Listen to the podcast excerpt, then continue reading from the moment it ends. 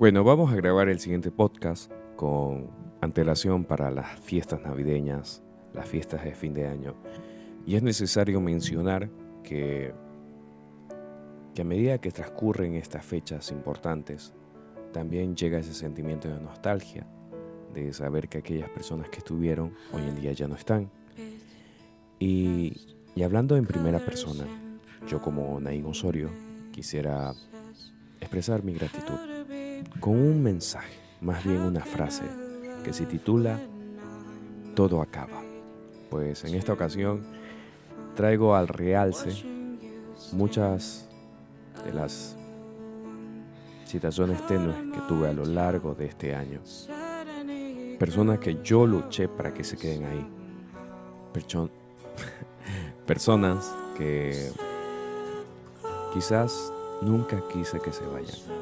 Pero por algo pasan las cosas, ¿no? Y lo que quiero mencionar ahora, aquí firmemente, es que si tú alguna vez sentiste que diste de todo y aún así esa persona no se quedó, no te preocupes. Tal vez allá afuera, en ese universo tan, pero tan grande, hay una persona que está esperando por ti.